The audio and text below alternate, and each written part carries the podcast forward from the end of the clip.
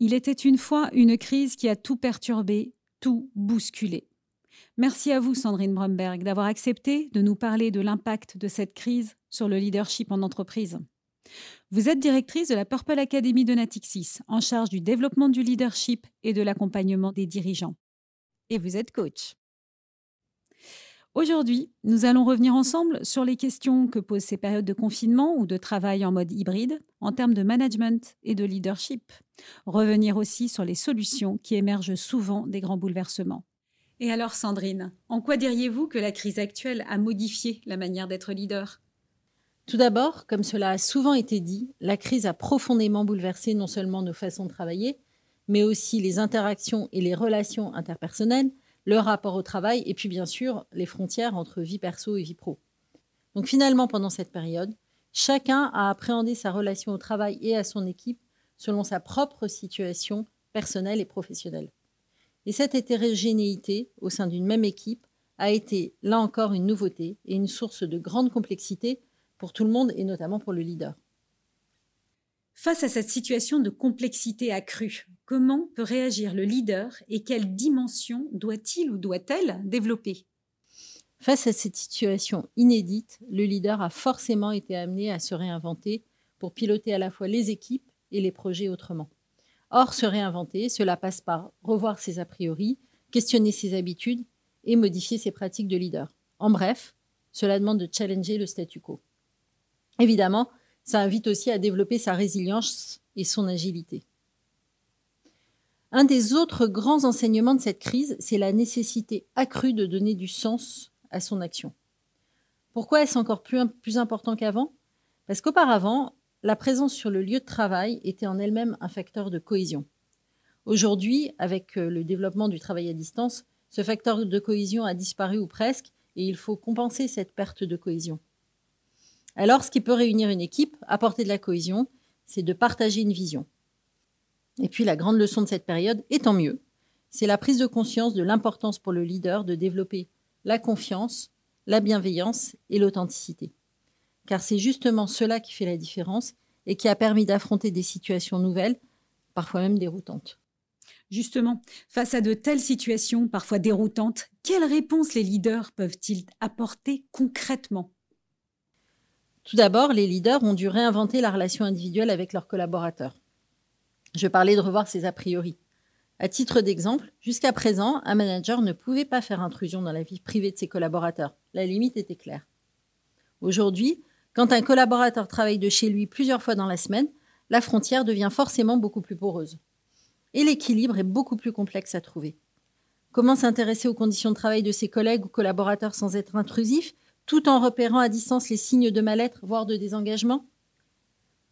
Une des clés des managers pour trouver la bonne distance, c'est justement de développer plus d'écoute, plus d'empathie et surtout plus d'authenticité. Alors, plus d'écoute, plus d'empathie pour réinventer la relation individuelle entre leader et collaborateur. Et le collectif dans tout ça? Effectivement, au-delà de la relation individuelle, il y a toujours le collectif. Pendant la période de télétravail généralisé, il n'y avait plus de discussion à la machine à café, plus d'échanges informels dans les couloirs, ni de déjeuner entre collègues, c'est-à-dire plus de tout ce qui est invisible, mais qui crée un véritable lien d'appartenance à l'entreprise et apporter de l'énergie. Donc encore une fois, les managers et les leaders ont été amenés à trouver des solutions pour recréer de la dynamique et de la proximité, mais aussi inclure tous leurs collaborateurs, quelle que soit leur situation individuelle. D'ailleurs, certains se sont montrés très créatifs pour construire des espaces d'échange informels.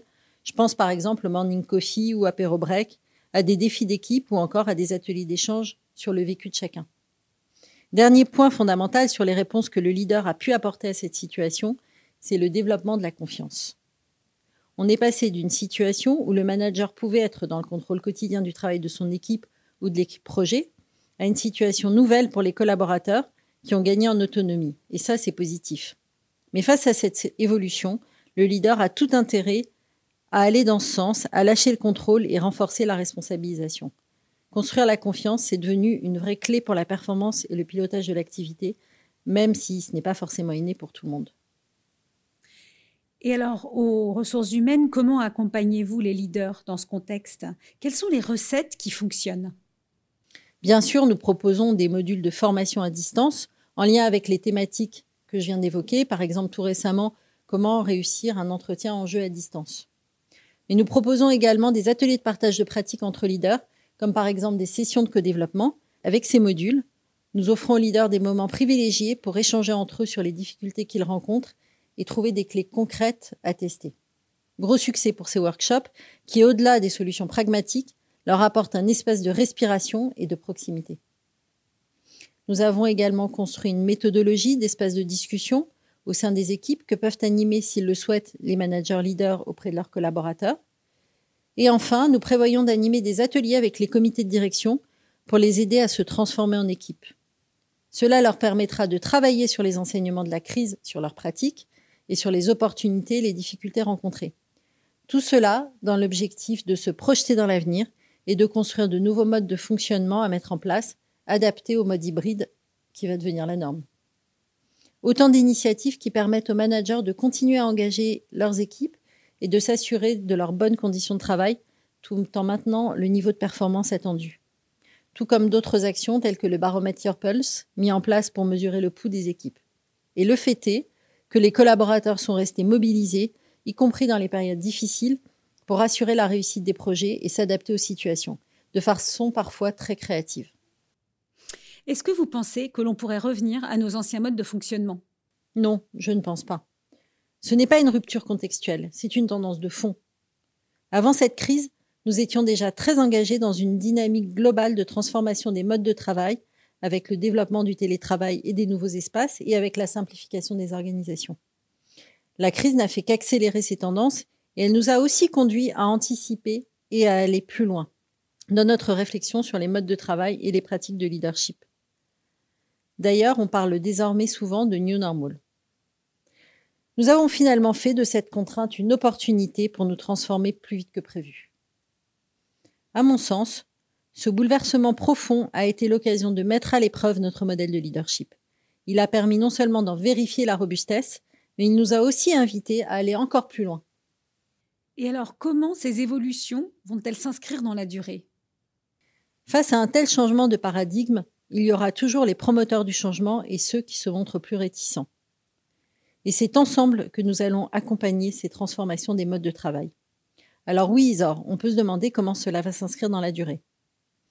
En continuant de développer certaines dimensions du leadership, comme la confiance, la bienveillance, la vision et la capacité à se remettre en question. Sandrine, nous arrivons au terme de ce podcast. Quel serait votre message pour le conclure? Ce que nous vivons en ce moment apporte selon moi la démonstration que le leadership est plus que jamais un levier de performance des équipes et d'engagement des collaborateurs.